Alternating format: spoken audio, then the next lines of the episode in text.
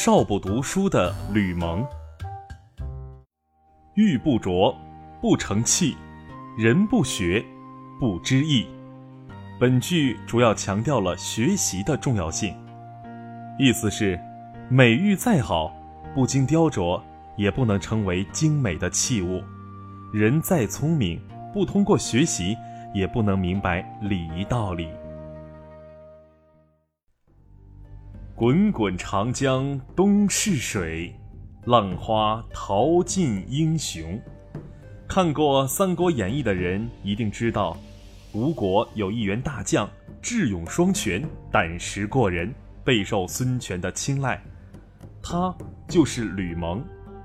然而，他年轻的时候却是个不爱读书的人。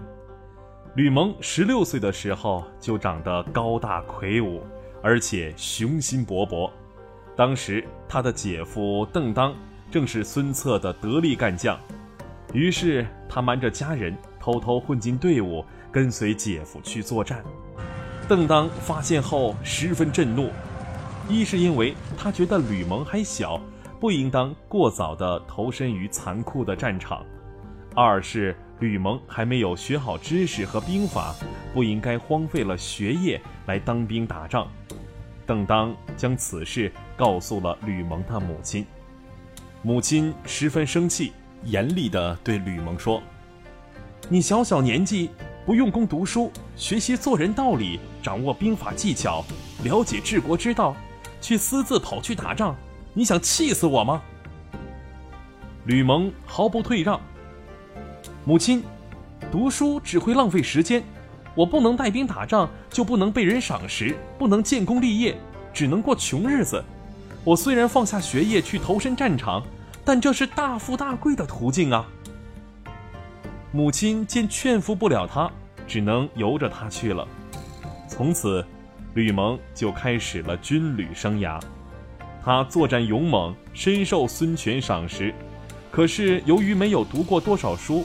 他见识短浅，常常被别人看轻，而且他虽然果断勇敢，但由于不了解兵法，常常在战术上受到制约。有一天，孙权把他找来，语重心长地说：“你是一个非常有潜力的将领，如果你能从现在起多读些书，一定会有很大的提升。”吕蒙随口敷衍。我现在每天公事繁忙啊，哪里抽得出时间读书？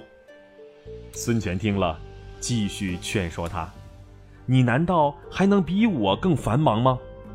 我整天忙于战事，可是只要一闲下来，一定要读些好书。